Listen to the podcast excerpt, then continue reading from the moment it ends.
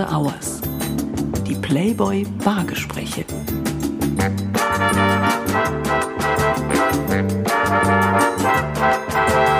Herzlich willkommen zu After Hours, dem neuen Playboy Podcast. Unter dem Motto Die Playboy Bargespräche treffe ich in diesem neuen Audioformat Menschen zum Gespräch. Menschen, die etwas zu sagen haben. Menschen, die selbst etwas bewegen und damit andere bewegen. Kurz, Menschen, die nicht nur mich faszinieren, begeistern oder einfach zum Staunen bringen. Mein Name ist Florian Beutin und ich bin Chefredakteur und Publisher des deutschen Playboy. In der ersten Ausgabe von After Hours spreche ich heute mit einer Frau, die längst mehr ist als nur die Tochter eines prominenten Literaturkritikers. Sie ist ein wahres Multitalent, eine Ausnahmeerscheinung, eine Frau, die in keine Schublade passt. Ich freue mich auf die Moderatorin, Kolumnistin, Buchautorin, Schauspielerin und studierte Rechtsanwältin Laura Karasek. Jetzt also auch noch das Traumschiff. Neukapitän Florian Silbereisen holte sie für die Neujahrsausgabe 2021 an Deck des berühmten Kreuzfahrtdampfers. In schicker Uniform und mit großen Zielen. Als Auszubildende in See gestochen, könnte die Reise aber noch bis ganz nach oben auf die Kommandobrücke des ZDF-Quotentankers führen. Vom Azubi zum ersten weiblichen Traumschiffkapitän. Zuzutrauen wäre es ihr. Das dann doch etwas jüngere Fernsehpublikum kennt sie aber vor allem als Moderatorin. Als Gastgeberin der Vox-Doku Sieben Töchter präsentierte sie 2019 die Lebensgeschichten von Töchtern bekannter Persönlichkeiten.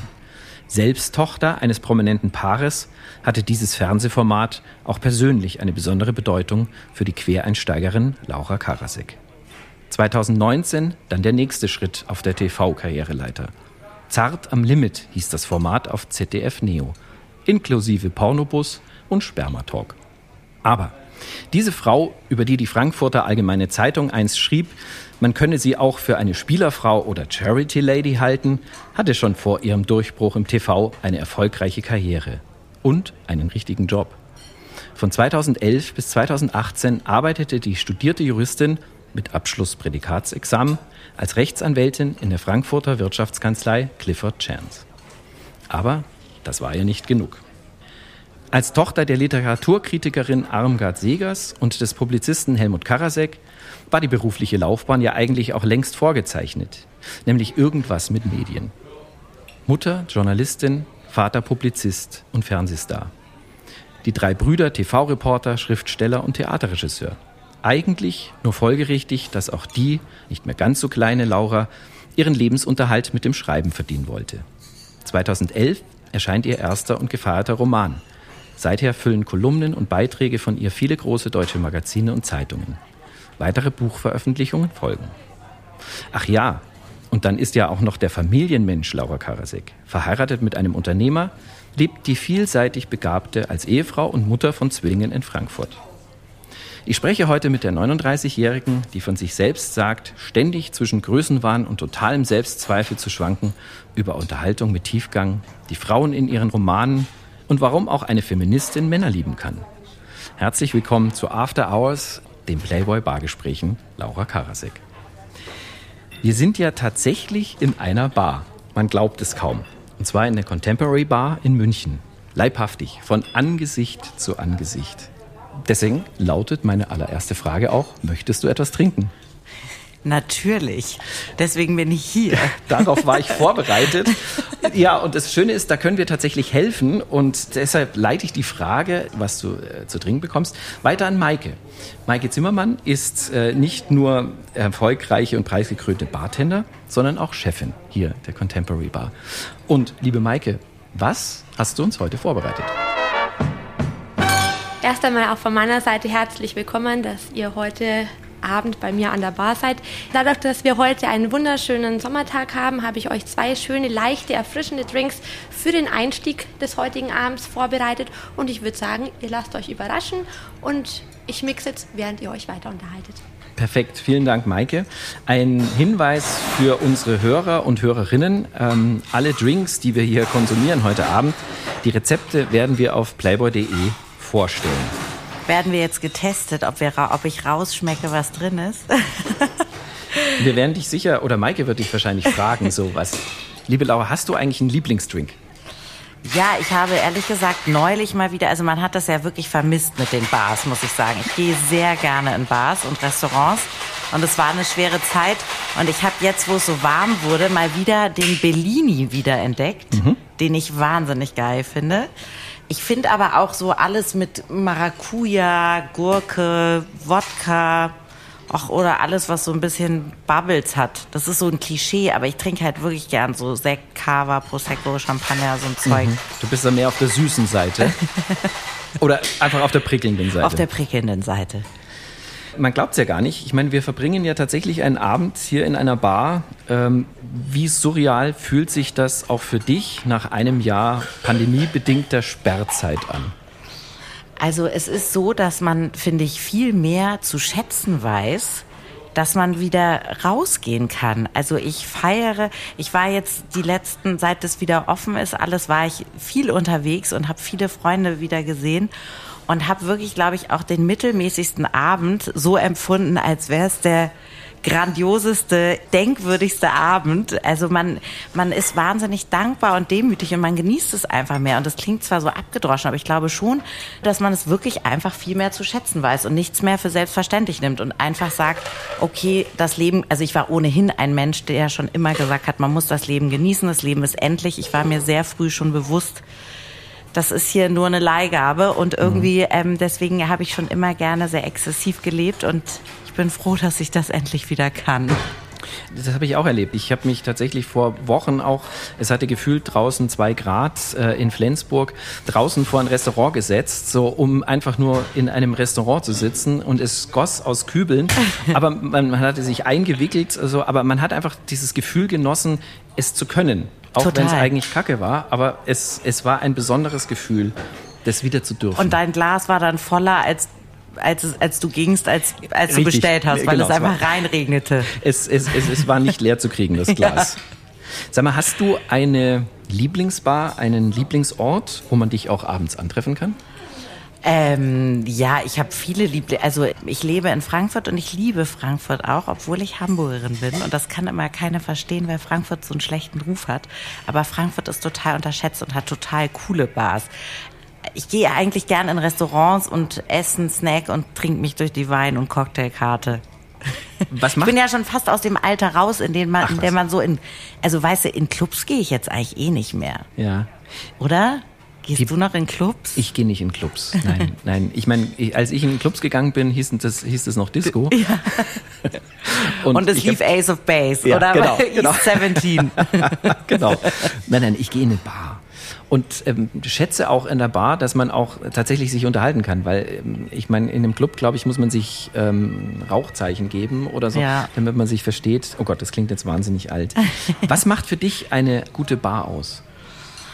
Also für mich ist immer wichtig, dass irgendwie da eine gute Stimmung ist, also dass das Publikum irgendwie auch Bock hat. Ich finde nichts schlimmer als ohnehin Menschen, die, die jammern oder einen Flunsch ziehen, wenn sie gerade in der Bar, im Restaurant oder im Urlaub sind. Das verstehe ich immer nicht. Dass man so denkt, hä, du sitzt hier gerade an so einem geilen Ort, warum bist du muffelig und lotzt nur auf dein iPad oder so. Also ich finde immer die Leute total wichtig. In Frankfurt gibt es den Opernplatz, den liebe ich. Da sind so mhm. vier italienische Restaurants nebeneinander und du läufst von einem zum anderen, du triffst Menschen. Ich mag so dieses italienische Feeling so ein bisschen auf einem Platz. Mhm. Leute kommen und gehen. Es ist irgendwie so ein bisschen bisschen offener, man ist nicht nur in seiner Runde, sondern also was mir am mhm. meisten gefehlt hat in der Pandemie, sind Begegnungen. Mhm. Also dass du eben nicht die Menschen triffst, mit denen du verabredet bist, sondern dass du irgendwie so eine Begegnung hast, die dich überrascht an einem mhm. Abend, wo du mhm. denkst, krass, dass ich den kennengelernt habe oder dass ich in den und den reingelaufen bin, den habe ich seit mhm. drei Jahren nicht gesehen oder so. Ich lerne auch gerne neue Leute kennen. Ich, ich bin irgendwie ein Menschenfreund. Magst du das auch, wenn man dich anspricht in der Bar? Kommt drauf an, wie. Ne? Das ist ja bei Frauen, also. Wie darf man dich nicht ansprechen? ich finde es immer nervig, wenn so ein Nein nicht akzeptiert wird. Also wenn mhm. man mit Freundinnen unterwegs ist und man wirklich irgendwie in Ruhe quatschen möchte oder so. Und wenn jemand das nett und höflich macht und man sagt dann, nicht so gern und dann geht der weg, ist das total in Ordnung. Aber ich finde, wenn es so, so übergriffig und zudringlich wird und jemand eben respektlos dann wird. Also ich habe das mal erlebt, dass ich mit Freundinnen unterwegs war und wenn Typen dann merken, sie können nicht landen. Ich war mit einer Freundin, die Single war und die Typen haben eben die ganze Zeit versucht, äh, oder einer äh, irgendwie, dass sie noch bleibt und nicht geht und mit ihr nach Hause. Und dann hat sie irgendwann gesagt, sie geht jetzt. Und dann kaum war sie um die Ecke, hat er gesagt, ja, ist doch scheißegal, die war eh fett. Also dann kommt so dieses, fürchterlich. also sozusagen, wenn ein Mensch, Mann oder Frau nicht mit Zurückweisung umgehen kann und dann ausfallend wird, weil man sagt, ich habe vielleicht kein Interesse, dann finde ich das irgendwie die mieseste, erbärmlichste Art, mit, äh, ja, mit Zurückweisung umzugehen. Wie reagierst du dann darauf? Ich habe dann gesagt, entschuldige mal bitte, ich bin die Freundin, also die ist gerade um die. E- Ich bin dann immer total empört. Manchmal ärgere ich mich auch, dass ich in dem Augenblick nicht schlagfertig genug war und irgendwas selber gesagt habe, was vielleicht lustig ist. Man will auch nicht. Also ich finde, man darf auch nicht so überempfindlich sein. Und wenn ich, ich habe zum Beispiel auch mal mit Freundinnen, wir wurden angesprochen und waren aber alle vergeben und haben gesagt, sorry, wir sind irgendwie alle, nein, danke, aber ihr habt das echt süß gemacht. Also ich habe denen dann ein Kompliment gemacht, weil das war so eine Männergruppe und die haben das wirklich nett gemacht. Und wir haben gesagt, geht doch mal zu denen da hinten, die sie, vielleicht probiert ihr es. Also Lob und Respekt, weil ich weiß, dass es Mut und Überwindung kostet, Leute anzusprechen. Und ich finde, wenn jemand das cool macht, dann soll er auch irgendwie zumindest äh, das Lob dafür einheimsen, auch wenn ich dann vielleicht nicht Zumindest verfügbar seinen Mut, bin. genau. Gibt es, also du hast jetzt ein Beispiel genannt, ähm, was ja auch gar nicht geht, wie dich jemand angesprochen hat. Ähm, kannst du unseren Hörern verraten, wie man dich am besten anspricht? Also am besten sagt man einfach. Der, manchmal, wenn er mich dann zum Lachen bringt durch seine Art, weil das irgendwie originell ist oder besonders mutig oder besonders crazy oder kreativ, dann finde ich das witzig und dann finde ich das auch cool. Und wenn jemand dann auch was Kluges zu sagen hat und nicht diese diese klassischen abgedroschenen, weiß ich nicht, die so äh, ungefähr, wenn du googelst, Anmachsprüche, die dann auf Seite 1 bei Google auf der Diddlemauskarte stehen, so ungefähr. So, nee, ja, dein Vater muss Dieb sein, er hat die Sterne geklaut und dir in die Augen gesetzt oder einer hat mich mal auf die Schulter getippt, das fand ich eigentlich ganz süß, meinte so in, an, einer- an einer Bar und meinte, Entschuldigung, darf ich dich auf was, was aufmerksam machen? Und ich dachte, oh Gott, habe ich irgendwie einen Fleck am Kleid, oder habe ich Petersilie im Zahn? Dann meinte ich so, oh Gott, auf was denn? Und er so, auf mich. Fand Sehr ich ganz schön. cute. Sehr schön. Wer hat dann wem einen Drink ausgegeben? Du ihm? Nein, er mir. Ich muss ja sagen, ich bin zwar Feministin, aber ich finde, das heißt ja nur, dass man die gleichen Rechte hat und so, aber ich finde, gewisse Dinge, in gewissen Dingen bin ich gerne Frau und auch sehr gerne weiblich und ich finde es auch toll, wenn man das so klassisch sagen kann, wenn ähm, wenn ein Mann diese klassischen Attribute hat, die man eben so mit Männern assoziiert. Das finde ich schon toll. Ich kann meinen Drink selber zahlen, aber ich finde es charming, wenn jemand mich einlädt. Ich würde eine Freundin oder einen Freund auch einladen. Also ich finde, das ist einfach, das spricht einfach für eine, für eine Höflichkeit, Erziehung, Großzügigkeit, Lust am Leben. Ich finde Geiz zum Beispiel eine der unattraktivsten Eigenschaften bei egal welches Geschlecht. Also wenn Ja. jemand mal mit Geld geizig ist, dann ist er oft auch mit anderen Dingen geizig, also im Sinne von intolerant, dann ist er nicht großmütig, dann sagt er, äh, das stört mich, dann ist er so überkritisch, ja, dann gönnt er dem anderen vielleicht auch nichts und das, deswegen finde ich Geiz, glaube ich, ist eine ist auf meiner Nummer eins Tabu. Der Todsünden. Oder? Eine große Form Findest von? Egoismus, doch, sehe ich ganz genauso. Also ich habe mit geizigen Menschen ganz große Probleme. Und was du beschreibst, hat ja weniger was zu tun mit klassischen Rollenbildern, also Frau, Mann, sondern wie du es auch äh, gesagt hast, mit Höflichkeit und Respekt. Ja. Und Deswegen finde ich es auch, ich finde es auch schön, wenn jemand, also mir wird immer noch äh, auch oft angeboten am Bahnhof, wenn ich einen schweren Koffer habe, weil ich natürlich auch durch meinen Beruf hier alleine reise, wenn jemand mir anbietet, den zu tragen. Und ich verstehe auch den Feminismus nicht so, dass man dann beleidigt ist oder sagt, weil ich kann das selber. Ich freue mich immer darüber, wenn ich gut behandelt werde. Warum soll ich darüber pisst sein? Verstehe ich gar nicht, wie man sich darüber aufregen kann. Ich finde, das soll, genau, wie du sagst, man sollte das auch an Respekt, der einem entgegengebracht wird, auch einfach mal annehmen. Ja. Jetzt würde ich dich bitten, den Satz zu vervollständigen. Wenn ich betrunken bin, dann.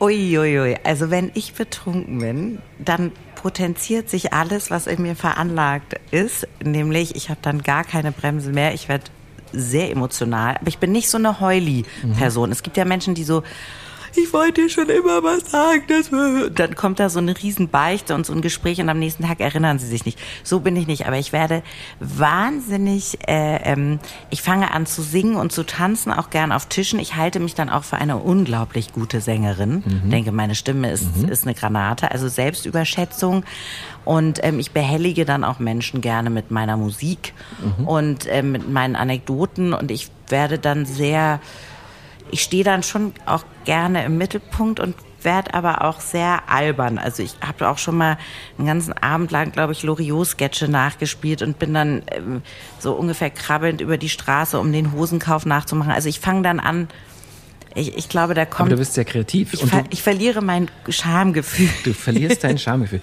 Aber das klingt auch sehr heiter. Also du wirst nicht ähm, traurig, melancholisch. Ganz selten. Ich finde, Alkohol ist also wenn man trinkt und gerade nicht glücklich ist, dann ist das sehr gefährlich, mhm. weil das ja das eben verstärkt, glaube ich, den Zustand, in dem du dich befindest. Du kannst dich, glaube ich, wach trinken. Also wenn du so eine gewisse Erschöpfung hast, dann kannst du sagen, komm, irgendwie, deswegen sagte ich auch mhm. vorhin so die Bubbles. Ich glaube, du kannst dich dann in so ein High mhm. trinken mit so ein bisschen Cava oder Prosecco oder so.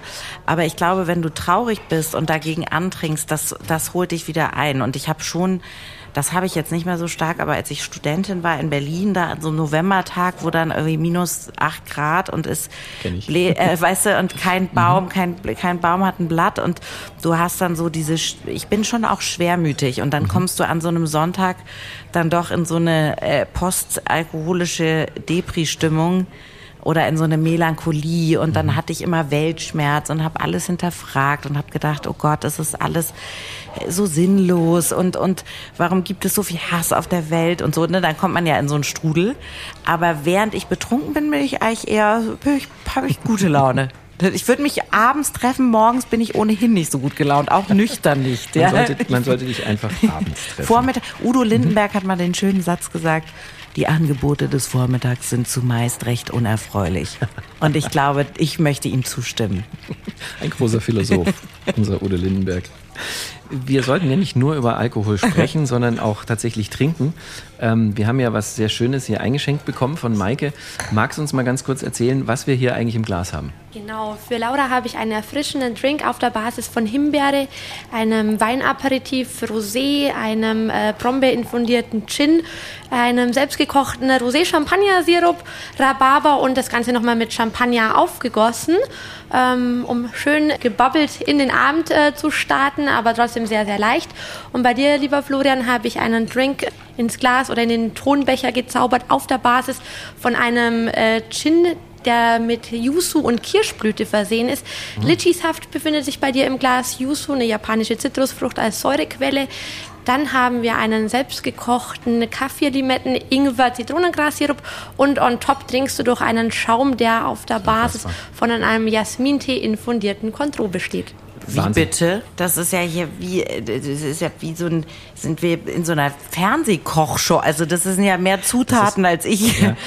Ich habe nur äh, Gin in Erinnerung und ähm, wie gesagt, liebe Hörerinnen und Hörer, ähm, die Rezepte von Maike gibt es ähm, auf playboy.de. Zum Wohl. Also ich habe ehrlich gesagt ja schon gerade genippt, äh, während das hier gesehen. erzählt wurde. Das, ich muss es mal beschreiben. Es ist erstens ein riesiger Eimer. Es ist also nein, es ist ein wahnsinnig elegantes Glas, aber es ist es sieht wahnsinnig geil aus. Es hat so eine dunkelrote Farbe. Es schwimmen, hier sind irgendwelche Blüten drin und Blätter oder Basilikum oder so. Und es schmeckt wirklich köstlich. Und es ist ganz gefährlich, weil es schmeckt einfach nur limonadig. Wobei mich die, mh, mm, und ganz beerig. Es ist köstlich. Es ist wie ein Dessert. Ein Dessert, was betrunken macht. Zum Cheers. Ja. Cheers. Mm. Und Himbeeren schwimmen bei mir drin und Erdbeeren. Ich sehe nichts, was bei mir Bist schwimmt. Bist du ein bisschen neidisch aber es schmeckt einfach. Nö. Also ich bin zwar auch ein optischer Typ. Echt? Beruf, Und das als Playboy-Chefredakteur. In meinem Beruf irgendwie auch von Vorteil. Aber Breaking Fall, News. aber in dem Fall verlasse ich mich einfach mal ja, auf meine Sinnesorgane des Schmeckens und das ist der Hammer. Das ja? ist großartig. Liebe Laura, mhm. vor bald zehn Jahren, 2012, erschien mit Verspielte Jahre dein Debütroman. Verspielte Jahre erzählt von der jungen, hübschen und klugen Theresa, die von den Männern angehimmelt wird und sich nicht für einen Lebensweg entscheiden kann. Wie viel hat die Geschichte mit dir zu tun und welche Botschaft ist dir bei der Story wichtig? Also, ich glaube, es gibt gar keinen Autor oder keine Autorin, die nicht irgendwie insofern autobiografisch schreibt, als dass sie natürlich über das schreibt, was ihr gesellschaftlich oder thematisch begegnet oder das, was sie gerne wäre oder hätte. Mhm. Also man schreibt ja vielleicht auch manchmal über das zweite Leben, das man nicht geführt hat, das Ich, das ich nicht bin, was ich vielleicht gerne gewagt hätte und nur in, de, in der Fiktion wagen kann oder so. Damals hatte ich das Gefühl, dass meine Generation total unentschlossen ist und so ein bisschen zu viele Möglichkeiten hat und sich nie festlegen will. Und ich habe den Eindruck gewonnen, dass dass die Menschen gar nicht glücklicher macht. Also dass meine Generation dadurch sich oft so verzettelt hat und immer dachte, es kommt noch was Besseres und ich mache noch ein Praktikum, ich gehe noch mal und soll ich in das Ausland oder das und soll ich mit dem Typen oder den. Und ich glaube, diese Rastlosigkeit, das wollte ich anhand dieser mhm. Figur erzählen und das habe ich sicherlich auch von der Figur. Also dieses Getriebensein, dieses nicht genau wissen, wo man hingehört und Angst vor Entscheidungen zu haben, weil mhm. man dauernd sich fürchtet, die falsche vielleicht zu treffen. Was lege ich jetzt an für mein Leben? Wo soll mein Leben eigentlich hingehen? Mhm. Mitte 20. Mit diesen Männern hat sie natürlich auch zum Teil Pech, weil der eine ist so verwahrlost und ist alkoholabhängig und sie fällt dann mit ihm auch in so einen Sumpf der Wohlstandsverwahrlosung und seine Badewanne schimmelt und das Geschirr wird nicht abgewaschen. Also auch mhm. so dieses Studentendasein, in dem man sich so gehen lässt und dann verliebt sie sich unglücklich in einen Typen, der aber ins Ausland geht und sie gar nicht richtig will und sie denkt aber immer, der muss mich doch auch toll finden. Also auch so dieses Toxische an Beziehungen, wenn wir uns in jemand so reinsteigern, der uns gar nicht so gut behandelt, mhm. wir aber immer denken, wenn ich mich noch mehr anstrenge, dann will er mich. Wenn ich noch schöner bin, wenn ich noch mhm. toller bin, dann schaffe ich das und so. Dieses Verrennen in eine Idee von einem anderen Menschen, das war mhm. mir, glaube ich, wichtig. Weil du es genau so auch erlebt hast? Ja, also natürlich habe ich auch Liebeskummer gehabt, habe auch oft gedacht, warum, warum stehe ich immer genau auf die Typen, die sich nicht so brennend für mich interessieren und ich fand es immer schwer, ich konnte schlecht mit so einer Asymmetrie leben. Also ich mhm. fand es immer blöd, wenn ein Mann mich zu sehr ähm, wollte und ich das Gefühl habe, der macht sich selber so klein mhm. und wird wie so ein, wie so ein Hund, so, ja, ist ja klar, dass so eine Frau wie du, so ein Mann wie mich nicht will. Das fand ich immer unsexy. Mhm. Und ähm, wenn der aber zu dominant und überheblich wurde, dann fühlte ich mich natürlich total dann war ich in diesem Hamsterrad und dachte immer, man antwortet ja und dann behauptet man natürlich auch, wenn man jung, ich meine, das ist ja auch alles herrlich, ja, dass man schon abgeschminkt im Bett liegt und dann schreibt der noch eine, eine SMS, damals weiß ich gar nicht, ob es schon WhatsApp gab und sagt, bist du auch noch unterwegs, bin hier irgendwie gerade, äh, komm gerade aus dem Club und man, ja, ja, ich bin auch gerade zufällig in der Nähe. Und da habe ich mich angezogen, geduscht, geschminkt, aufs Rad, durch strömenden Regen, durch die halbe Stadt, ja, nur um den Typen noch zu sehen. Also was man halt auch so macht für die Liebe, ist, glaube ich, auch gar nicht so erbärmlich, sondern irgendwie mhm. auch schön, dass mhm. man das macht und dass man das erlebt, dass man mhm. so, wie weit geht man für jemanden und ja. wie, wie sehr lässt man sich selber auch wehtun und wie sehr verrennt man sich in so einem Gefühl und so. Ich fand das irgendwie auch immer toll, ganz viel zu empfinden, auch wenn es manchmal ähm, dann doch mit, ich ende auf dem Boden in der Embryostellung und heule zu italienischer Opernmusik äh, war, aber das gehört dazu. Du hast deinen Debütroman vorgestellt, unter anderem auch bei Markus Lanz, mhm. und musstest dir dort eine Literaturkritik vom Bundespräsidenten Frank-Walter Steinmeier anhören. Ja. Was ist da passiert? Herr Steinmeier fand damals, ich habe das Buch vorgestellt und das war auch super, weil Markus Lanz wirklich ganz toll ist und ich auch finde, dass dem immer noch teilweise sehr unrecht getan wird, weil er wirklich ein fantastischer, mutiger, Interviewer ist, hochjournalistisch, den Leuten richtig auf den Zahn führt, wo ich immer denke, ich würde mich so schämen, ich würde mich genieren, ich würde mich gar nicht trauen. Ja, aber es war doch anders und ich habe es aber doch so gelesen. Und also der ist wirklich klasse und dazu mhm. noch unglaublich höflich und charmant, auch wenn die Kameras nicht laufen. Und ich bin ihm sehr dankbar, weil durch diesen Auftritt war mein Buch dann bei Amazon. Also wenn kleiner hier Lifehack-Tipp für die Zuhörer und Zuhörerinnen, wenn sie ein Buch schreiben, gehen sie zu Lanz, dann ist es am nächsten Tag Bestseller des Tages bei Amazon. Aber Herr Steinmeier war nicht so einverstanden mit der Thematik, nämlich dass ich das beschrieb, dass die Gesellschaft dass der Druck so groß ist und wir so einen Optimierungszwang haben und zu viele Möglichkeiten und, und äh, zu viele Optionen und deswegen am Ende in der Mittelmäßigkeit stranden, wenn wir uns nicht festlegen wollen. Und da sagte er, ja, aber das sind doch Luxusprobleme. Mhm. Hatte er das Buch gelesen? Nein. Ich finde, Luxusprobleme ist ein blödes Wort, mhm. weil du kannst jemandem zum Beispiel der Liebeskummer hat ja auch nicht sagen, ja, aber schau mal, der da hinten hat nur ein Bein oder äh, der da drüben ist arbeitslos oder so. Also für jeden Menschen ist sein Problem gerade eine Herausforderung und natürlich gibt es Dinge, die ganz, ganz schrecklich sind und, und gesundheitliche Dinge und, und familiäre. Aber wenn jemand sagt, ich habe gerade furchtbaren Liebeskummer, ich bin gerade furchtbar gekränkt und traurig, weil ich meinen Job verloren habe, dann muss man das genauso ernst nehmen wie andere Dinge. Und deswegen finde ich Luxusproblem, finde ich so einen wahnsinnig hochmütigen Begriff. Mhm. Ich mag das nicht. Aber Herr Steinmeier war ansonsten sehr nett. Dein jüngster Roman heißt Drei Wünsche. Die Geschichte handelt von drei ganz unterschiedlichen jungen Frauen und ihren drei ganz unterschiedlichen Leben. Rebecca, Maxi und Helena heißen dann konsequenterweise auch die jeweiligen Kapitel. Und wieder geht es um die grundsätzlichen Themen Selbsterfüllung, Hoffnungslosigkeit, Familie, Schmerz, Lust und Liebe, Abschied und Neubeginn. Und der Frage, wofür man kämpfen soll in einer Welt, in der alles möglich scheint. Verrate bitte in einem Satz, ich weiß, das fällt dir schwer, warum auch gerade unsere männlichen Hörer dieses Buch kaufen und vor allem lesen sollten. Weil ganz viel Sex drin vorkommt. Wunderbar, du kannst dich ja doch kurz fassen. Sensationell. Das war jetzt so zweifach beleidigend, weil es so ein ja. Klischee ist, so Männer interessiert. Genau. Also nein, das ist ein lustvolles Buch und ich glaube, Männer können da auch viel über weibliche Sehnsüchte und Gelüste lernen. Wenn du ein Buch schreibst, hast du da einen Leser oder eine Leserin im Kopf? Ja, ich habe immer so eine, ich habe so eine Art Schere im Kopf manchmal, weil ich so Angst habe, peinlich zu sein.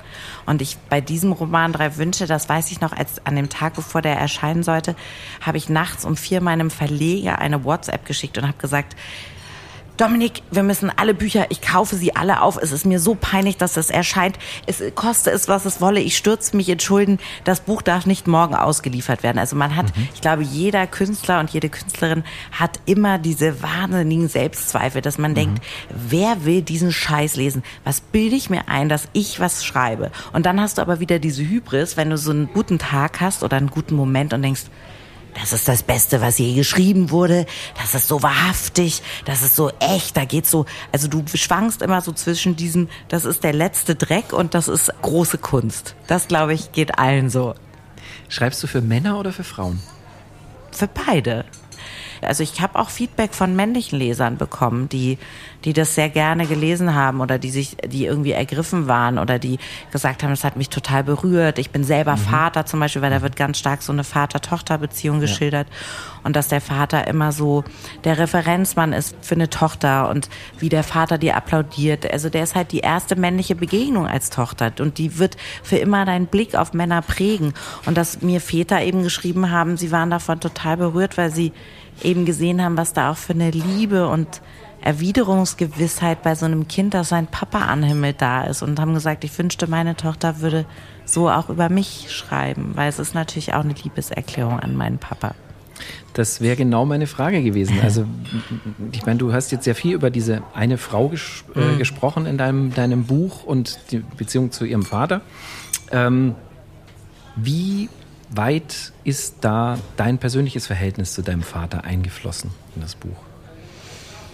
Also zunächst wollte ich ein Buch schreiben, eigentlich nur über Väter und Töchter. Und als mein Vater starb, ähm, habe ich mit diesem Text angefangen und habe eben gedacht, wie ist das das ist wirklich so der letzte Schritt des Erwachsenwerdens, wenn du als Kind deinen Vater verabschiedest. Ich war gleichzeitig schwanger mhm. und mein Vater hat die Kinder noch einmal gesehen. Ich habe Frühchen bekommen, die waren lange auf der Intensivstation und wir konnten ihn dann noch einmal besuchen, da bekam er Krebs und fünf Wochen später war er dann tot. Und ähm, diese Nähe von Leben und Tod und dieses, ich wurde zum ersten Mal Mutter und gleichzeitig musste ich meinen Vater gehen sehen und eigentlich sollte ich glücklich sein, weil, weil die Kinder aus der Intensive entlassen worden. Gleichzeitig mhm. lag mein Vater mit Krebs im Endstadium im Bett. Diese wahnsinnige, ähm, ja, dieses Erwachsenwerden und, und den Menschen ziehen lassen, der dein Leben lang dir immer versichert hat, dass du in Ordnung bist. Dieser, mhm. dieser eine Mann, der dir immer applaudiert hat, der immer gesagt hat, was du machst, Kind, ist gut so. Und du bist mein Augapfel und du bist, du bist das Wertvollste für mich. Und das hat er dir auch so gesagt? Ja, Das hat er mir so gegeben. Dieses Gefühl, dass ich trotz all meiner Makel und, und Trotteligkeiten und, und, und Ungeschicktheiten und Eseleien, die ich so begangen habe, ich war meinem Vater sehr ähnlich, dass ich trotzdem liebenswert bin. Und diese Gewissheit hat er mir gegeben, diese Selbstsicherheit, dieses, ich bin schon okay. Und dann kommst du raus in die Welt und nicht jeder geht natürlich so liebevoll mit dir um. Ist ja klar, da draußen mhm. herrscht ein rauer Ton, ja. Ob es in der Kanzlei ist oder auf dem Datingmarkt. Und da musst du erstmal dich dran gewöhnen, dass du ein dickeres Fell brauchst und du denkst, warum brauche ich das? Ich, ich möchte eigentlich nur nett behandelt werden und so.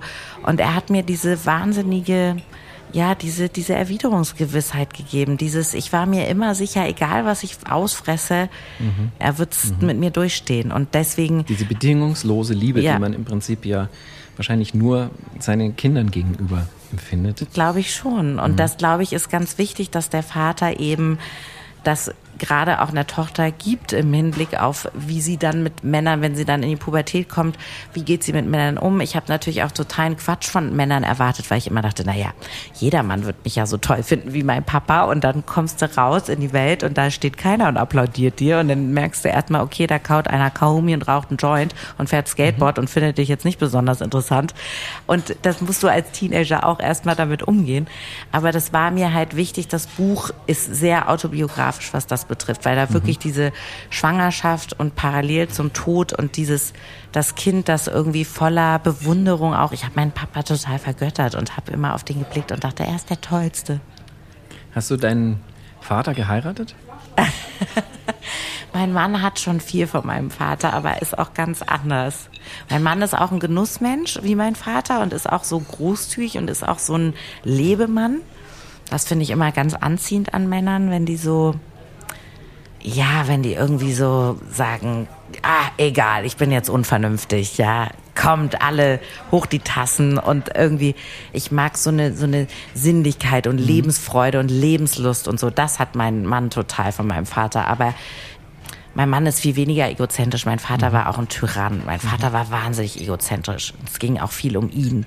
Und mhm. ich bin das leider, habe das von ihm übernommen. Mein Vater hat immer zu mir gesagt, deine Mutter sagt, du bist wie ich und das meint sie nicht als Kompliment. Meine Brüder sagen immer, du bist wie Helmut. Also ich war nun auch das einzige Mädchen, hatte drei mhm. Brüder. Ich konnte immer cool mit Jungs abhängen. Ich war auch immer so ein, ich war immer gerne mit Jungs und mit Männern. Ich habe das geliebt. Insofern habe ich wahrscheinlich zum Teil dann, ich sage das meinem Mann auch manchmal, oh Gott, du bist wie Helmut, wie mein Vater und so. Ist das so? Heiraten, meinst du, Männer heiraten ihre Mütter? Ich glaube, das hängt immer sehr davon ähm, ab, welches Verhältnis sie hatten. Ich habe eher die Erfahrung gemacht, dass sehr, sehr viele Frauen, die so einen starken Vater haben oder so ein, so ein, so ein, so ein starkes Bild ihres Vaters mhm. haben, immer dann auch eher auf der Suche sind, wenn es um ihren eigenen Mann geht. Also die Vaterfigur zu heiraten. Ja, total. Also ich habe meine Mutter nicht geheiratet. okay. Was vermisst du an deinem Vater am meisten? Sein Humor, irgendwie so sein, seine Zuneigung, so dieses, dass er immer, der konnte so gut über sich selbst lachen und ich finde, das ist so eine krass wichtige Eigenschaft, die ich immer versuche auch zu imitieren. Man imitiert ja auch seine Eltern immer. Man schaut sich vieles ab und man möchte, man möchte die schon beeindrucken. Natürlich habe ich auch Jura studiert, ach, die erste in der Familie, die was Seriöses macht, haha und so. Weißt du, jetzt bin ich doch mhm. wieder sitze ich hier mit dem Playboy-Chef, weißt du? Genau, so kann's Wenn gehen. das mein Vater. Ich würde, ich würde, immer sagen, so hättest du was Vernünftiges gelernt, aber das hast du ja. Und dann bin ich falsch abgewogen, Florian. Und dann bist du falsch abgebogen. weißt du. Dein Buch heißt ja so, drei Wünsche. Wenn du drei Wünsche frei hättest, welche wären das? Oh, äh, oh Gott, wenn ich jetzt Weltfrieden sage, ist das zu kitschig. Ja, also, das würden wir streichen. Also ich habe den Wunsch, dass die Menschen, die ich liebe, inklusive mir selbst, weil mich liebe ich manchmal und manchmal hasse ich mich auch. Also ich schließe mich da jetzt mal mit ein, dass wir gesund und glücklich sind und ähm, ich habe den Wunsch, dass ich ein eigenes Hip-Hop-Album aufnehme oder ein Album mit Chansons. Wow. Weißt ja, du? Was denn jetzt, Hip-Hop oder Chansons? Ja, vielleicht gemischt. Mhm. Da bin ich auch unentschlossen. Ich bin da nicht so, falls Sie das hören, lieber Musikproduzent, ich bin da nicht festgelegt. Ich stehe ja auch für Schlager zur Verfügung. Florian, Silbereisen, komm, let's do it. Und ich hätte wahnsinnig gerne, dass eins meiner Bücher verfilmt wird. Mhm. Welches? Drei Wünsche. Ja, Drei mein Wünsche. aktueller Roman. Natürlich. Und dass ich natürlich noch ganz viele Bestseller schreibe und vielleicht auch mal so einen Preis. So einen Literaturnobelpreis oder sowas wäre nett. Okay. Ja, ganz Die bescheiden. Bescheidene Laura Karasek. Studien belegen, dass attraktive Menschen erfolgreicher im Leben sind. Sie tun sich leichter bei der Partnerwahl, finden leichter einen Job und verdienen im Schnitt mehr Geld. Du warst erfolgreiche Anwältin einer international tätigen Wirtschaftskanzlei und hast den Sprung ins Fernsehen geschafft. Du bist nicht nur eine hochintelligente, sondern auch eine höchst attraktive Frau. Die FAZ beschrieb dich mal mit den Worten, schlimme Worte finde ich ehrlich gesagt, aber mit ihrem Püppchengesicht, ihren strahlend weißen Zähnen sieht sie aus wie ein Mädchen. Wie sehr hast du deinen beruflichen Erfolg deinem Äußeren zu verdanken? Ich finde es eine Frechheit, dass Leute immer sagen, man soll nicht auf das Äußere von Leuten gucken, weil also ich, keine Frau ist zu hässlich, um sich hochzuschlafen, sage ich immer. Wenn das ein Mann sagt. Unfassbar. Also ich glaube sicherlich, natürlich ist es so, wir alle haben, aber das ist ja sowas von Geschmackssache. Aber natürlich, ich sitze auch gern mit einem heißen Mann in einer Bar, weißt du? Und ich gucke auch sehr gern schönen Frauen hinterher. Ja, schon. Aber du hast dir nie die Frage gestellt, ähm, so nach dem Motto, naja, vielleicht hängt es nur an meinem Äußeren? Hat derjenige, der Fernsehproduzent, vielleicht diese Entscheidung getroffen? Schön wär's. Weil er mich einfach hübsch Ich findet? wünschte, ich wünschte, äh, ich würde besetzt werden wegen meines Ohr. Also man selber findet sich ja meist nicht so attraktiv. Also man hat vielleicht gute Tage und schlechte Tage und man weiß auch, okay, da hat man irgendwie so eine Range, weiß nicht, zwischen, sagen wir mal, es ist eine Skala von 1 bis 10 und an manchen Tagen äh, verkatert in Berlin im November ist man vielleicht bei einer 0,8 und wenn man irgendwie drei Stunden in der Maske saß, schafft man vielleicht auch mal einen 7,5. Aber man selber ich meine, gerade in den heutigen Zeiten, Social Media, dauernd vergleichen müssen. Alle Frauen sind hübsch und jung und hot und sexy. Also ich gucke mir sehr gerne schöne Frauen an und ich weiß auch, wo ich dann nicht mithalten kann und das ist auch okay, aber deswegen würde ich mich total freuen, wenn irgendjemand mir mal sagen würde, also weißt du, das hast du nur, weil du hübsch bist und würde ich sagen, geil, endlich, kann ich das schwarz auf weiß haben, das rahme ich mir ein. So. Und beim Staatsexamen weißt du ja, da bist du ja nur eine Nummer. Also Jura studieren mhm. tust du ja ohne Foto quasi und ohne, ohne Geschlecht. Das heißt, da weiß ich, da konnte ich jetzt nichts anrichten mit Lippenstift. Mhm. Aber wenn man das kann, warum soll man das nicht Verstand ausspielen? Guck doch, was Shirin David macht, guck mhm. doch, was Frauen. Also es ist doch total geil, auch seinen Sexappeal oder seinen Look oder sein Aussehen zu nutzen. Das würde ich niemandem jemals vorwerfen, weder Männer noch Frauen. Guck dir Rurik Gislason an. Also, zu weißt dem, du? Zu dem, zu dem kommen wir noch. genau. Du bist beruflich erfolgreich, gleich in mehreren Disziplinen. Soweit man weiß, glücklich verheiratet und Mutter von Zwillingen. Welches Kompliment kannst du nicht mehr hören? Für eine Mutter siehst du ja echt noch ganz gut aus. Würdest du dich als Feministin bezeichnen? Ja. Was ist eine Feministin? Was macht eine Feministin aus im Jahr eine 2021? Der Begriff ist immer noch so negativ konnotiert, zum Teil bei Männern vor allem, weil das, die stellen sich darunter irgendwie so eine unrasierte, ungewaschene, äh, mit Haaren auf den Zähnen, die irgendwie äh, nach Schweiß stinkt und äh, Männer hasst. Ich liebe Männer, ich liebe Menschen, ich liebe auch Frauen. Ich finde, eine Feministin ist für mich jemand, die sich dafür ausspricht, dass die gleichen Rechte gibt, egal welches Geschlecht, Aussehen, Hautfarbe, Haarfarbe, was auch immer, Religionszugehörigkeit, sexuelle Orientierung man hat. Ich bin einfach total gegen jede Art von Diskriminierung. Auch in der Sprache? Ich gendere schon. Ich finde aber, dass das Gendern, ich finde es komplett krass, dass Leute Morddrohungen bekommen, weil sie gendern oder auch umgekehrt, weil sie nicht gendern. Also ich verstehe gar nicht, wie man sich an so einem Thema so erhitzen kann. Also von beiden Seiten. Wo sind wir denn hingekommen in der Diskussion? Wieso können wir nicht normal, wenn jemand das möchte, also warum können wir nicht anständig miteinander reden?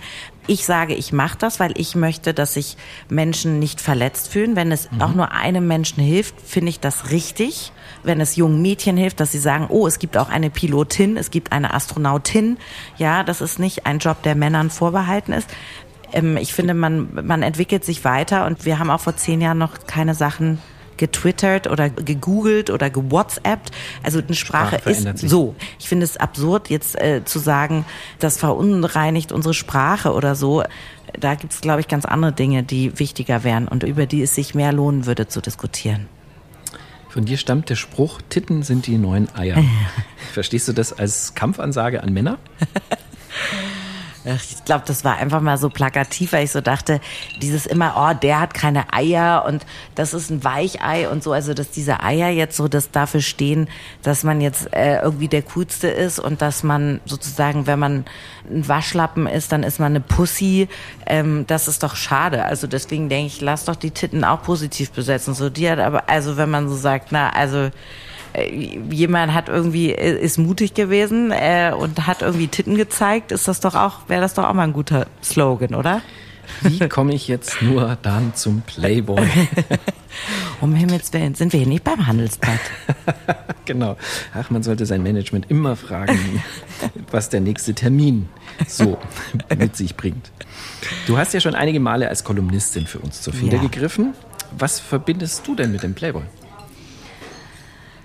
Ich finde, der Playboy ist ein total, eine wirklich krasse Marke, die einfach schon seit Jahrzehnten irgendwie auch missverstanden wurde, weil sie auch Weiblichkeit und Frauen abfeiert und weil es da immer gute Kolo Ich weiß, mein Vater hat schon für den Playboy Ja. geschrieben. Ja.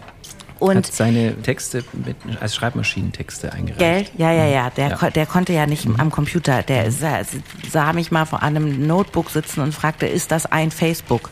Also so, so weit.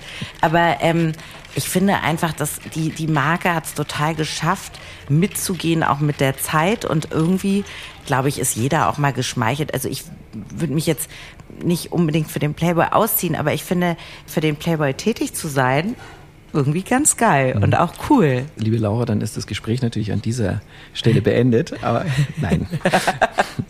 Hast du eigentlich, hast du einen Lieblingswitz äh, aus dem Playboy? Oh Gott. Nee. Ich kann mir doch keine Witze merken. Gar das, nicht. Das hast du mit dem Playboy-Chefredakteur gemeint. Kannst du dir auch nicht? Nee, kann ich mir keine Witze merken. Das ist natürlich der Klassiker. Wenn ich irgendwo hinkomme, wo mich die Leute nicht kennen, sagen sie, Mensch, was, du bist Playboy-Chefredakteur, die Witze-Seite, die lese ich immer so. Dann erzähl doch mal einen Witz aus der aktuellen Ausgabe. Blank. Blank. Was Genau. sagst du dann?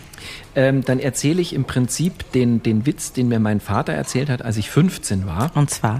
Und zwar, da fährt ein Mann im Auto und dann hört er die Radiodurchsage und sagt so, Achtung, auf der Autobahn XY kommt Ihnen ein Fahrzeug entgegen. Und der Fahrer im Auto sagt, na, was heißt einer? Hunderte. Das ist aber der einzige Witz, den ich mir merken Ah kann. ja. Ich weiß, du, mein Vater war ein großer Witzeerzähler, meine Brüder auch. Und ich kann mir keinen Witz merken. Und ich finde nichts schlimmer, als wenn Menschen, und da kommt bei mir Fremdscham, wenn Menschen Witze erzählen, die es nicht drauf haben. Mhm. Kennst du das? Du sitzt in so einer Runde und einer fängt an und dann merkt er so, ah nee, Ah, warte mal. Ah, nee, jetzt habe ich die Pointe. Ah, nee, warte. Nee, das Auto war schwarz. Nee, warte. Ah, nee, da war ein Frosch. Ah, scheiße. Ah, Mist, wie ging das? Und man sitzt da und denkt so, hör einfach auf, bitte, bitte. Ich, ich, Ja, da, wird da wird mir besser. heiß und kalt. Nein, das, ich finde, weil ich mich so da reinversetzen kann aus Empathie, weil ich selber so beschissen Witze erzähle, dass ich denke, oh Gott, fang es doch nicht an. Wenn du dir nicht sicher bist, wie die Pointe geht und wie du da hinkommst, dann lass es. Shut the fuck up. Aber du hast höflich gelacht bei meinem Genau. Witz, als ich den vorgetragen Du konntest ihn ja auch erzählen. Aber du weißt doch, welche Menschen ich meine. Ja, total. Die Aber sich das so ist ja, verhaspeln. das ist ja grundsätzlich, glaube ich. Es gibt Menschen, die können Geschichten erzählen. Es gibt Menschen, die können auch Geschichten aufschreiben, so wie du. Mhm. Und es gibt eben Menschen, die kennen wir, glaube ich, alle. Da denkt man sich, wann kommt er endlich oder sie Ja. endlich eigentlich auf den Was Punkt? soll das Und was vor soll allem? das eigentlich genau? Und warum das hin? Erzählt er jetzt? Und dann so, warte, es war eine Mittwoch. Nee, oder warte mal. Liebling, Liebling, war das ein Donnerstag? War das September? Nee, warte, es war Oktober. Oder warte. Und du denkst so, es ist völlig irrelevant für deine Scheißgeschichte. Erzähl sie jetzt einfach. Immer wieder gehst du in deinen Büchern und Texten auf das Thema Schönheitswahn und den Druck auf junge Menschen, gerade durch soziale Medien ein. Nun legst du ja selber durchaus Wert auf dein Äußeres. Ist das kein Widerspruch? Überhaupt nicht, weil ich finde, es ist natürlich so, dass wir alle, und ich bin davon überhaupt nicht frei, muss ich sagen, manchmal sogar auch krankhaft unfrei. Ich denke manchmal, Gott, eigentlich bist du schon viel zu alt. Ich bin ja nicht die Generation, die digital native ist und mit Social Media groß wird. Und ich, mir tun diese Mädels, es klingt jetzt wahnsinnig alt, aber mir tun diese Mädels total leid, die jetzt 15 sind und die ganze Zeit eben gucken, hat die eine bessere Figur und hat die wieder was. Aber ich finde schon, dass es durch eine neue Bewegung auch dieses Anti-Body-Shaming, ne, Anti-Slut-Shaming, dass du eben Feministin sein kannst und trotzdem High Heels, dass du eine Botschaft haben kannst, dass du klug sein kannst und trotzdem Wert legen kannst auf geiles Make-up. Ich werde total gerne geschminkt. Ich liebe hohe Schuhe, ich liebe Glitzerfummel, ich liebe Miniröcke, ich liebe sexy Frauen. Ich gucke mir super gern laszive Frauen an, ich gucke mir gern Frauen im Bikini an. Ähm, ich liebe schöne Beine, ich liebe schöne Brüste. Und ich finde das total schrecklich, wenn nur das eine oder das andere geht. Und ich Das finde, entweder oder. genau, also man kann, glaube ich, schlau und sexy sein und man kann auch seriös und sexy sein, auch wenn das in meiner Kanzlei manchmal zu etwas Unmut führte, äh, weil die, die Länge meiner Röcke dann doch etwas diskutiert wurde. Wer hat das diskutiert? Äh, Ich musste dann auch mal zum HR-Chef, weil meine Outfits zu aufreizend waren und ich die männlichen Kollegen ablenken würde. Aber ich glaube, dass es 2021 ein total anderes Bild gibt, dass man einfach sagt, lasst doch jeden Menschen so aussehen, wie er möchte und lasst vor allem die Frauen, wenn die Freude dran haben und eben ihre Sexiness auch nutzen für ihre Karriere und sagen, ich bin selbstbestimmt und ich möchte und dann wird immer behauptet, nein, aber sie machen es ja nur, um Männern zu gefallen. Ja, aber das ist ja auch unter anderem ein legitimer Grund. Man möchte, ich möchte auch gefallen. Ich gehe ja nicht auf die Bühne, um ausgebuht zu werden. Also jeder Mensch möchte ja auf eine Art und Weise gefallen. Und wenn ich das auch über die Optik kann, why not? Absolut. Ähm, du hast dich kürzlich in Interviews mal als menschliche Litfaßsäule bezeichnet. Was meinst du damit? Ich habe gesagt, dass die, die Selbstständigkeit insofern manchmal befremdlich ist, weil man dauernd sein eigenes Produkt anpreist und das eigene Produkt bist du selbst. Also du sagst, Mhm. äh, wollen Sie nicht noch, soll ich Ihnen noch ein Buch schreiben? Wollen Sie einen Vortrag von mir? Möchten Sie mich nicht als Gast, soll ich nicht Ihre neue Primetime-Show moderieren? Ich finde das ganz schrecklich. Deswegen hat man ja ein Management, die machen das für einen, weil ich selber könnte das überhaupt nicht. Und deswegen habe ich gesagt, ich bin wie meine eigene Litfaßsäule so eine Mensch geworden, weil zwischen dir und dem Angebot steht kein Produkt. Du sagst Mhm. eben nicht, ich habe einen, weiß ich nicht, einen Staubsauger entwickelt, sondern ich bin, Mhm. Ich bin der Ich bin, Staubsauger. ich bin der Staubsauger. Oh Gott, das klingt Das- jetzt auch obszön im Playboy. klingt- genau. Ich, bin der Staubsauger. Darüber muss Kaufen ich auch Sie mich. Erstmal nachdenken. Weißt du, buchen Sie mich. Laura Karasek. Ich bin der Sta- Staubsauger. Ein schöner Buchtitel. Ja, ich. genau. Es bläst und saugt der Heinzelmann, wo Mutti sonst nur saugen kann. Da wären wir wieder bei Loriot. Und als Anwältin hattest du halt das Gefühl, okay, du hast das studiert, du hast das gelernt, du bietest eine Dienstleistung an und da hast einen Mandanten und für den machst du einen Schriftsatz und gehst vor Gericht. Aber jetzt habe ich ja keine Mandat, da ist nichts, das bin ich. Ich, ich sage, Laura Karasek ist aber lustig und liebenswert und kann Aber toll ist das nicht schreiben. viel erfüllender? Total. wenn es eben nicht nur darum geht, dass du schöne Staubsauger herstellen kannst und verkaufen kannst, sondern dass du eben der Staubsauger bist, den jeder haben Es will. ist total erfüllend, so zu saugen und zu steuern. Wow. Ja, aber es ist eben auch mit Selbstzweifeln verbunden. Und du musst auch in dem Job, ich habe auch viele Freunde, die Schauspieler sind oder aus dieser Branche sind und so, und die halt sagen, natürlich, Laura, Zurückweisung ist Teil des Geschäfts. Du musst lernen, damit umzugehen. Nicht jeder wird dich gut finden. Und es wird auch mal eine Anfrage geben, da heißt es, ja, wir wollen die unbedingt und für die neue Format. Und dann heißt es, ah, wir haben uns jetzt leider doch für jemand anderen, jetzt macht's doch wieder der Gottschalk, weißt du? Und das nicht an dich ranzulassen und nicht gekränkt zu sein und das nicht persönlich zu nehmen und nicht zu denken, ich bin so eine Pflaume und ich bin eine Pfeife und keiner will mich und ich bin scheiße und ich kann nichts und alle finden mich erbärmlich, ich bin lächerlich. Das musst du erstmal dir antrainieren, weil du immer denkst, es liegt an dir. Wenn du eben nicht so gerne für dich selbst Werbung machst, dann hast du hier die Gelegenheit, mal für jemand anderen Werbung zu machen. Oh, also wen ich möchte, Ja. den du einladen wollen Nö, würdest, oder überhaupt. wenn, du hast jetzt einfach die Möglichkeit, einfach mal die Lanze zu brechen für irgendjemanden, was du schon immer wolltest. Für wen würdest du gerne mal an dieser Stelle werben? Ui, also es gibt ganz viele tolle Autorinnen, die ich kenne. Äh, Jasmin Schreiber, Antonia Baum, Ilona Hartmann. Ähm, warte mal, welche Schauspieler finde ich noch richtig geil? Ich will ja immer Frauen empfehlen. Ich finde es halt ich auch so das. un ich ja, weil ich finde das so bescheuert, wenn äh, Frauen und das ist mir auch schon untergekommen. Ich werde keine Namen nennen. In der Öffentlichkeit behaupten, sie seien so total die Feministin, aber wenn es dann darum geht, mal eine deutsche Frau und ich rede nicht, ich kann natürlich jetzt sagen, also Ellen DeGeneres finde ich so toll und Scarlett Johansson, also wow und Jennifer Lawrence. weit weg. Aber Keine das ist weit weg, weißt du? Die wird mir nicht eine Show wegnehmen. Für die bin ich, also ja, du weißt, bedeutungslos. Ähm, sie für mich nicht, weil ich sehr für Jennifer Lawrence schwärme die auch so eine geile Stimme hat oder für Adele oder so, ne? Aber ich finde es immer blöd, keine Frauen zu empfehlen aus dem Umfeld und die mhm. auch was ähnliches machen, weil es ist total leicht, wenn ich jetzt eine Sportlerin empfehle oder eben eine Amerikanerin. Mhm. Und deswegen habe ich jetzt gerade drei deutsche Schriftstellerinnen genannt. Okay, lass mich nochmal nachdenken. Also ich schwärme sehr, um jetzt mal nach oben eher zu greifen. Ich finde Ina Müller total cool. Ich finde mhm. Barbara Schöneberger geil. Ich gucke schon auch gern coolen, lustigen, guten Frauen. Caro Kebekus finde ich super oh, hier, die, ähm, ah, wie heißt die, sag mal, bin ich jetzt blöd, äh, die wunderbare, sag mal, die ist auch Comedian. Martina Hill, mhm. ähm, Maren Kreumann, also ich habe mhm. jetzt nur Frauen genannt und sonst als Mann gibt's einfach bei mir nur einen und das ist äh, Klaas Häufer Umlauf. Oder äh, es gibt Fußballer, die ich noch toll finde. Mhm. Ja, das waren jetzt einige Namen. ähm, wir sind auch schon bald beim Ende, liebe Laura. Am Schluss noch ein paar klassische, schnelle Entweder-Oder-Fragen. Gar nicht lange nachdenken, gerne sofort antworten. Okay. Ein Abend mit lieber Richard David Precht oder Rurik Gislason? Äh, are you kidding me? Rurik. Ich kenne Rurik. Leider nicht gut genug, aber ich habe ihn mal kennengelernt und er ist ein wunderbarer Mensch. Muss ich wirklich sagen, der wird nämlich auch immer nur auf sein Äußeres reduziert, der arme, schöne Mann. Hm. Rurik Gislason, coolster Typ, liebenswert, lustig, geil, einfach toller Mensch. Scotch oder Bourbon? Scotch. Mhm. Warum? Ich trinke nicht gern Bourbon. Mhm. Obwohl, es gibt, kurze Geschichte, manche mögen es heiß, den Film habe ich 13 Mal gesehen mit Marilyn Monroe und Jamie Curtis, äh, Jamie sage ich schon, Tony Curtis ähm, und da musste, es gibt eine schöne Geschichte. Mein Vater hat ein Buch über Billy Wilder geschrieben, ein großartiger mhm. Regisseur, der viele mhm. Oscars hat. Ich habe mal einen echten Oscar von ihm in der Hand gehalten in Hollywood.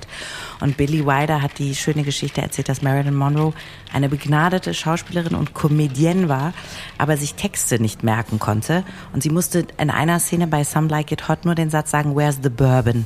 Und den konnte sie sich nicht merken und sie mussten die Szene 62 Mal drehen und haben irgendwann weil sie dann sucht, wo der Bourbon ist, in eine Schublade diesen Satz, also in jede Schublade diesen Satz aufgeschrieben, damit sie, where's the Bourbon? Weil sie sich betrinkt, weil natürlich Tony Curtis, der Millionär, sie, also schauen Sie, manche mögen es heiß, Sie werden die Szene finden. Früher Vogel oder Nachteule? Nachteule, absolut. Also ich finde eigentlich alles vor 18 Uhr eine Katastrophe am Tag und ich gehe eigentlich nie vor drei oder halb vier ins Bett. Ich schreibe auch nachts, ich arbeite nachts. Ich finde, nachts hat man bessere Gedanken, tiefere, die Seele kommt raus. Ich mag die Nacht. Bayern oder Dortmund? Dortmund, BVB, Alter. Also hier, ich bin großer BVB. Ich bin BVB-Liebhaberin seit neuestem. Ich habe mit den Größen des BVB durfte ich mal was drehen kürzlich und ähm, mit Kevin Großkreuz und Roman Weidenfeller und das sind alles ganz tolle Menschen und Fußballer. Geiler Verein. Trifft mich ein bisschen als äh, Mitglied des FC Bayern München. Warte, aber ich mag die Bayern auch. Ja, ja, so okay, ist es nicht. Ich war früher St. Pauli, Hamburg. Ja, und du bist ja Wahlfrankfurterin. Eintracht. Eigentlich ja. Großartig. Das kommt ein bisschen spät. Ich war in, mhm. ich war bei der, bei einem der letzten Spiele vor der Pandemie. Ich glaube am 11. März oder sowas war ich im mhm. Stadion bei der Eintracht. Das war geil. Also dich findet man auch im Fußballstadion. Ja. Porsche oder Fahrrad? Porsche. Nein, also ich selber fahre ein Fahrrad, aber ähm, ich fahre auch sehr gerne Fahrrad und sehr viel. Aber ich finde Porsche schon ein geiles Auto. Selbstüberschätzung oder Selbstzweifel? Beides genau immer in der, also immer nie in der Mitte, sondern immer Hybris oder äh, am Boden Selbstzerfleischung, möchte ich bei mir fast sagen. Verdi Oper oder Rock am Ring? Ich gehe sehr gerne in die Oper. Ich habe mal an der Oper gearbeitet und bei den Salzburger Festspielen. Ich liebe klassische Musik. Aber ich finde Rock, da mache ich auch beides. Da sage ich Opernball meets Arschgeweih, ich nehme beides. Das meine ich mit widersprüchlich. Mhm. Mhm. Du kannst mich genauso auf so ein Hip-Hop-Ding stecken wie zu Puccini. Hummer oder Hotdog? Oh, beides nicht so mein. Da würde ich eher sagen äh, Döner.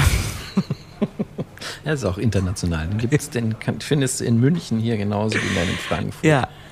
Lipgloss oder Doktortitel? Oh, jetzt triffst du natürlich einen wunden Punkt, ne? Weil ich habe eine Doktorarbeit angefangen und dann habe ich lieber den Roman geschrieben. Also mein erster Roman sollte eigentlich eine Doktorarbeit werden. Ich saß vor dem Dokument und war so, schreibst du jetzt einen Roman oder die, deine Diss fertig? Und meine Doktorarbeit hat schon 300 Seiten, die liegt immer noch in der Oh. Schule. Ja. Also das ist, äh, das, meine Mutter hofft immer noch drauf. Mein Vater hat sich eigentlich auch noch mal gewünscht, äh, als er noch lebte. Also irgendwann muss ich noch die Doktor, weil meine Eltern sind beide äh, Doktoren. Und das ist natürlich eine, Sch- eine, eine Schande. Ich bin, ich bin peinlich. Ich bin, ich bin das schwarze Schaf der Familie. Verfilmung eines deiner Romane oder Gastgeberin einer Samstagabendshow? Oh Gott, beides. Wann? Also wenn Wann ich die Show habe, ganz ehrlich, ich hab, denk doch mal logisch, ich habe dann samstags abends eine Show. Dann bin ich so fucking influential und rich und erfolgreich, dann äh, lade ich mir da schon mal die ganzen geilen Schauspieler. Ich schwärme ja auch sehr für Sophia Tomalla, die übrigens eine ganz tolle Frau ist.